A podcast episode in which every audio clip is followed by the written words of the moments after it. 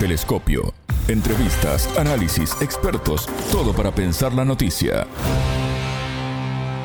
Seguimos con En órbita y es momento de detenernos con nuestro telescopio en África Occidental para poner el foco en la crisis política y social que vive Guinea-Bissau tras un intento de golpe de Estado y la disolución del Parlamento. Junto al economista y analista político internacional mexicano Carlos Luján, especializado en África, vamos a profundizar en este tema, Alejandra, y en la decisión de Níger de rescindir antes de lo previsto el acuerdo sobre la estancia de la misión civil de la Unión Europea. En Telescopio te acercamos a los hechos más allá de las noticias. La severa crisis política y social que sufre Guinea-Bissau tras la decisión del presidente Umaro Sissoko Embalo de disolver el Parlamento tras denunciar un intento de golpe de Estado se encuentra Martín en un punto muy álgido, con consecuencias devastadoras para su población, cercana a los 2 millones de habitantes. Vamos a recordar que el presidente de la Asamblea Nacional, Domingos Simões Pereira, acusó al mandatario Embaló de subversión del orden democrático en un entramado complejo de corrupción, acusaciones cruzadas y falta de confianza social en el sistema político. Sí, cada vez más sucede esto. Por si fuera poco, Guinea-Bissau cobró fuerza como punto conocido de tránsito de cocaína entre América Latina y Europa en la década del 2000, cuando los traficantes se beneficiaron del abuso del poder y las deficiencias en la aplicación de la ley. El actual presidente Embaló es un ex general del ejército que ganó en la segunda vuelta de las elecciones presidenciales, allá por diciembre de 2019, y en ese momento su oponente impugnó los resultados. Sí, allí ya se dejaba entrever cómo comenzaría esta profunda crisis. El mandatario sobrevivió a un intento de golpe de Estado en febrero de 2022 y las condiciones actuales de gobernabilidad son inciertas. El 70% de la población vive en la pobreza. El entrevistado. Carlos, bienvenido, ¿cómo estás? Es un gusto recibirte. Muchas gracias, también es un gusto platicar con ustedes. Las sedes de la televisión y de la radio estatales de Guinea-Bissau fueron tomadas por militares armados luego de que el presidente Umaro Sissoko Embaló disolviera el Parlamento entre acusaciones de haberse producido el fin de semana un intento de golpe de Estado. Carlos, ¿qué sucede exactamente en esa nación de África Occidental? Mire, lo que sucede son este, asuntos este, políticos internos muy graves que se vienen arrastrando desde hace mucho tiempo en esta pequeña nación de África Occidental. Eh, mire, este, Guinea-Bissau es un pequeño país, apenas este, 2 millones de habitantes y aproximadamente 300 mil kilómetros cuadrados, que es apenas un poco más pequeña que Suiza. Eh, bueno, a lo largo de su vida independiente, desde 1974, ha pasado por sucesivos golpes de Estado e inestabilidad política eh, que no, ha podido, no han podido resolverse. Entonces, ahorita la situación actual este, es este, consecuencia de estos todos estos años de inestabilidad política, en donde el actual presidente Sissoko Embaló forma parte de una alianza que se cindió del partido político principal, que es el Partido Africano por la Independencia de Guinea-Bissau y Cabo Verde. Entonces, eh, con el, este, la noticia de que disolvió el Parlamento, esto porque el Parlamento está controlado por, por la oposición política, por este, por este partido oficial, que fue el que igual este, bueno, sus orígenes se remontan desde la lucha por la independencia de esta de este país que se separó de, Portugal en la década de los 70. Entonces, este, hay este, una serie de, digamos que de, este, desacuerdos políticos entre, entre los principales eh, partidos políticos este, que están en el gobierno. Entonces, eh, este, bueno, yo ni siquiera puedo llamarla este, golpe de Estado en sentido pleno, bueno, en el sentido de que unos militares toman este, las oficinas del gobierno y todo esto.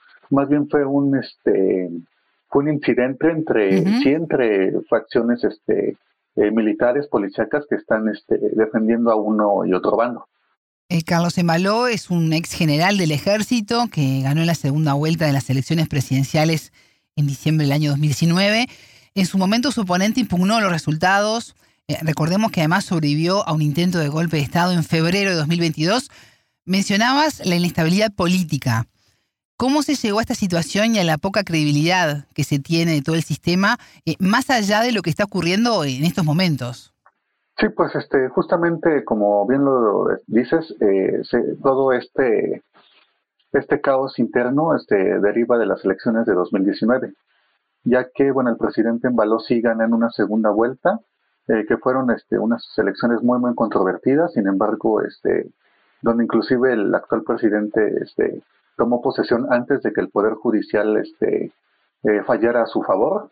Entonces, este, son este, cuestiones que, se vienen arrastrando desde, desde entonces, ¿no? Y que, y bueno, por su parte, bueno, la oposición también este, acusa de malos manejos, de corrupción al actual presidente. El presidente, por su parte, también este, acusa a los a la oposición de bloquear los, los asuntos políticos que y acusa de, de, que bueno ellos están en su contra, de que buscan este quitarlo del poder. Inclusive este este incidente que acaba de ocurrir el pasado primero de diciembre fue este fue en consecuencia de este tipo de fue digamos el punto más alto de, bueno hasta ahora del enfrentamiento político que, vive este país. Que, bueno, en, cierta medida esta, esta, digamos, este, división de poderes, bueno, que un partido político tenga el poder ejecutivo y otro legislativo, pues en sí mismo no es malo. Sin embargo, este, en un país, este, bueno, africano, donde la democracia no está, este, muy, muy enraizada, siempre hay este, este tipo de fricciones debido a que los funcionarios este, se buscan protegerse, atacar al, al contrario, debilitarlo y este controlar este posiciones de, de, poder que le traen este beneficios. Aunado a que bueno Guinea-Bissau es un país este que, que, ahorita tiene una crisis este bueno de inseguridad muy muy importante, ahorita vive una crisis política este en, en ascenso y también este es un país este pobre donde el 70% de su población vive por debajo de la línea de pobreza. Entonces todos estos factores se conjugan para o se conjugaron más bien para llegar a esta situación en la que en la que estamos actualmente. Tú mencionabas, ¿no? que este país tiene un sistema semipresidencial que limita los poderes del presidente al permitir que el partido mayoritario en el Parlamento asigne al gabinete. Como resultado, la Guardia Nacional, que depende del Ministerio del Interior, controla en gran medida eh, por el Parlamento, ¿no? Está controlada en gran medida por el Parlamento, dominado por la oposición. ¿Qué rol tiene la corrupción, ¿no? Eh, que incide directamente en la gobernabilidad del país? Es uno de los principales factores, la corrupción este, que, que mantiene este país en una situación bastante, bastante incómoda, porque eh, de hecho, este, bueno, estaba, estaba leyendo y analizando que sí que bueno, muchos este, puestos de trabajo, eh, bueno, la mayoría de los puestos de trabajo mayor, más remunerados son este, en el mercado, en los mercados ilícitos que en el mercado, que en los mercados formales. Entonces, eso nos habla de todo el, de que la corrupción ha permeado, está permeando todos los niveles de, de gobierno, al grado que, bueno, inclusive, bueno, este país se ha convertido en un punto de tránsito y de transbordo para, para tráficos ilícitos de, de drogas sobre todo, bueno, es un punto muy importante en el paso de cocaína entre América Latina y Europa. Y bueno, esta y, bueno, los narcotraficantes y traficantes pues, aprovechan de que eh, no hay guardia costera y no hay control de aduanas para, para hacer falsos cargamentos y trasladar este la droga. Bueno, este aspecto es solamente un, un punto de los muchos en los que eh, la corrupción se ha este, están a niveles muy altos en este país. Sí. El país se hizo lamentablemente conocido como punto de tránsito de cocaína entre América Latina y Europa en la década del 2000. Eh, tú mencionabas cuando los traficantes se beneficiaron de esta corrupción y de las deficiencias de la aplicación de la ley. Eh, esto se extiende hasta la actualidad. ¿Qué está ocurriendo ahora y cómo ha repercutido en la historia del país? Sí, se ha extendido hasta la, hasta la actualidad. Ah, bueno, el, este no sé, este papel que ha desempeñado lamentablemente Guinea-Bissau este, se remonta desde la década de los, de los 2010, cuando células de narcotraficantes colombianos y mexicanos han, este, han utilizado este país como trampolín para eh, poder canalizar la, la droga hacia, hacia Europa, que no es el único país de África Occidental que, que hace esta, esta labor. También este, se ha demostrado que en Senegal y en Togo también este, hacen este tipo de operaciones, pero más aquí en, en Guinea-Bissau debido a las este pues a las facilidades este gubernamentales que hay este en todo esto.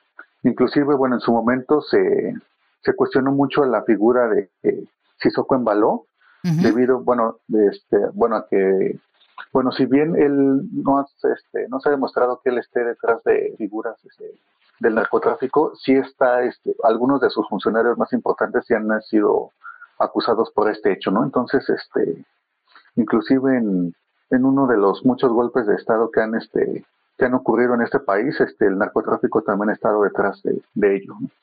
¿Y cómo afecta toda esta situación, el narcotráfico, la inestabilidad política, a los países vecinos?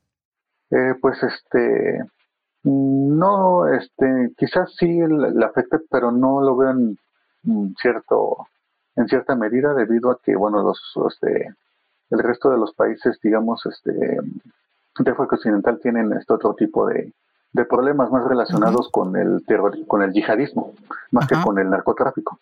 Sin embargo, este también este si este bueno, si en Guinea-Bissau no se no aplican controles para bueno, mayores controles para evitar el tráfico de, de narcóticos, sí puede también este afectar a, a sus vecinos. Inclusive, bueno, este, bueno, estos este, hechos que han este, ocurrido en los últimos días, este, también pueden este, sumarse en toda la cadena de, de, crisis económicas y políticas que han ocurrido en, en África Occidental. Si bien este, bueno, no es, bueno, no es un golpe de Estado como tal, de sí también está en cierta medida conectado con, con lo que sucede, por ejemplo, en Burkina Faso, en Níger, en Mali, o en Ghana, inclusive, eh, en Guinea, donde han este, ocurrido crisis económicas y políticas, este, debido también a corrupción y a pobreza, aunque en el caso específico de Guinea-Bissau, este sí, este, tenemos que enfocarnos más en su política interna y en su historia para darnos, este, percatarnos de que, este, bueno, estos son este, factores que influyen en esto. Esta crisis más que de tipo más este, internacional o, regional. Eh, Guinea-Bissau es un país con dos millones de habitantes. Y Carlos, ¿cómo vive la sociedad esta crisis?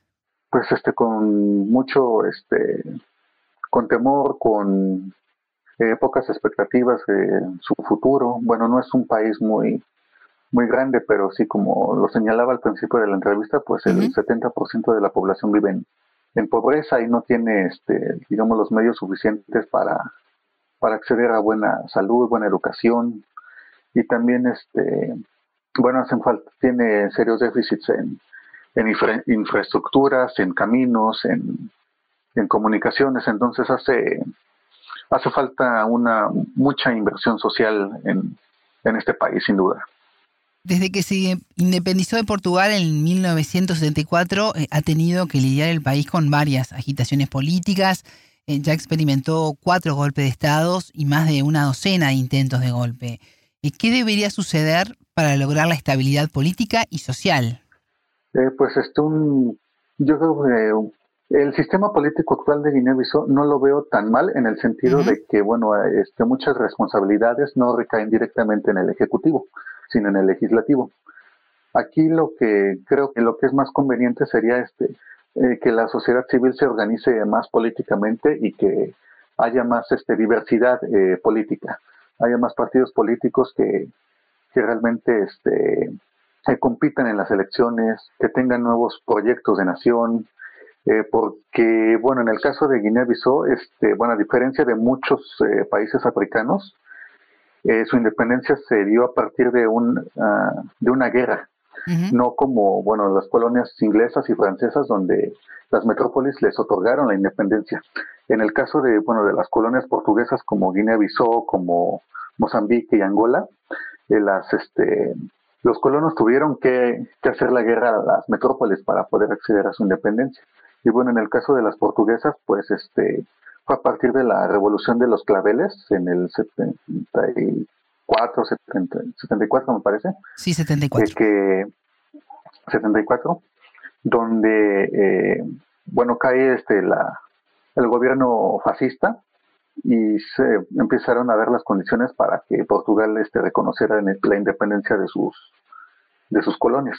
Entonces, en casi en la mayoría de los casos, si no es que en todos, este, los, este, los principales frentes guerrilleros fueron los que accedieron al poder político, que actualmente se mantienen, como bueno, en el caso de, de Guinea-Bissau, pues fue el este, Partido Africano por la Independencia de Guinea-Bissau y Cabo Verde. En Mozambique fue este, el Frelimo, en Angola el Movimiento para la Liberación de Angola. Entonces, todas estas organizaciones políticas no han, digamos, actualizado sus proyectos políticos porque, bueno, se han quedado en la retórica del anticolonialismo, el antiimperialismo. Y ahorita, este, bueno, en, siglo, en este siglo XXI, este, los, los tiempos exigen nuevos nuevos proyectos que, que incluyan este bueno que, que, exigen que los países se inserten en, en, la, en la globalización eh, que accedan por ejemplo a las tecnologías de la información eh, que haya más este diversidad pluralidad eh, democracia. Entonces este creo que hace falta una una renovación en estos este digamos partidos políticos instituciones este locales entre las cuales se, se encuentra se encuentra Guinea-Bissau. Que bueno, el partido actual gobernante es una extinción del, del, que por muchos años fue el partido oficial, el partido de, de Amílcar Cabral y otros próceres que, que lucharon por la independencia. Entonces, este, creo que el pueblo bisoguiniano eh, tiene, este, digamos, este, debe tener mayor participación política y más, este, pues actuar más en la política interna antes de que de que el país este siga atorado en el en el hoyo en el que se encuentra actualmente de, corrupción de, falta de, estabilidad política de falta de, democracia también. Porque aunque bueno es una democracia en teoría pero en la práctica deja mucho que desear son momentos eh, turbulentos para Guinea-Bissau Carlos qué podemos esperar para los próximos meses pues yo para los próximos meses espero este, que bueno esta, estas tensiones sigan o, o al menos se, se, mantengan, aunque creo que esto este, apenas es solo el inicio para, para la renovación de la presidencia el próximo año. Yo creo que en este será dentro de, bueno dentro del próximo año en donde veremos este si bueno seguramente si Baló va a buscar la, la reelección Sí. Y pues si las elecciones pasadas fueron muy disputadas y muy este, controvertidas, creo que las elecciones que vienen lo van a hacer aún más. Y ahí sí puede, este, si los actores políticos no están, este, no forman alianzas y consensos, el, el país inclusive puede entrar en un, en un estado de guerra civil y pueden también, este, haber este intentos de golpe de estado, porque pues en la historia del país así lo, así lo dicta y pues este si pasó antes también puede ocurrir en el futuro y en un futuro cercano. Eh, ya en los minutos eh, finales de Telescopio quería consultarte porque las nuevas autoridades de Níger decidieron rescindir antes de lo previsto el acuerdo sobre la, la estancia de la misión civil de la Unión Europea. Vamos a recordarles a los oyentes que en julio de 2012 el Consejo de la Unión Europea aprobó la creación de una misión civil para combatir el crimen organizado y el terrorismo en la región del Sahel, este corredor de países ubicado al sur del desierto del Sahara que corre de la costa oeste al este en África. Carlos, ¿cómo ves la decisión de Níger? Pues hasta mm, cierto punto pues es este coherente con el con lo que han estado está haciendo el nuevo gobierno de, de Níger de no permitir este pues la injerencia de, extranjeras, sobre todo europea y este y este formar ellos este bueno, ellos mismos, este, digamos, este, decidir qué es lo mejor para ellos, aunque no sé, este, creo que es este, eh, puede resultar también contraproducente porque si una cooperación, este, para, para lograr, este, acuerdos, alcanzar, este, la paz, pues, este, puede ser bienvenido de quien, de quien sea, pero, bueno, puede ser bueno y, y malo al, mismo tiempo, pero pues no sé, habría que estar este, al pendiente de cómo este, van van evolucionando los acontecimientos aquí en Níger, sobre todo en el Sahel, porque, bueno, estaba leyendo desde hace unos días que sí. Eh, tanto, bueno, Níger, Burkina Faso y Mali están este, planeando realizar una confederación para juntos combatir todo esto, el narcotráfico y los problemas este, socioeconómicos que enfrentan. Que, bueno, en cierto punto, este recuerda la alianza del, bueno, que ya está este acabada del G5 del Sahel, pero digamos este bajo un este nuevo esquema. Entonces creo que es una apuesta interesante, pero sí que hay que estar pendientes de, de los detalles, como de esos este, pequeños detalles que, que luego este, determinan si una decisión fue, fue buena o fue mala. Carlos Luján, economista mexicano y analista político internacional especializado en África, muchas gracias por estos minutos con Telescopio. Gracias a ustedes. Un gusto. Telescopio. Ponemos en contexto la información. Bueno, Alejandra, así están las cosas. ¿eh? En Guinea avisó, vamos a seguir de cerca, por supuesto, lo que ocurra allí y siempre poniendo la mirada de nuestro telescopio en estos temas que no siempre se difunden y que es interesante focalizarnos. No, África es como el continente olvidado y bueno, hay mucha turbulencia que queremos ir analizando en lo que queda este año y también en el 2024. Próximo bloque, Martín, nos vamos a Chile, venimos aquí a la región, muy cerquita de Uruguay. Pero antes vamos con la frase del día. Todas las caras de la noticia en Telescopio. El 70% de la población vive en, pobreza y no tiene, este, digamos, los medios suficientes para, para acceder a buena salud, buena educación y también, este, bueno, hacen falta, tiene serios déficits en, en infraestructuras, en caminos, en, en comunicaciones, entonces hace hace falta una mucha inversión social en, en este país, sin duda. Telescopio, un espacio para entender lo que sucede en el mundo.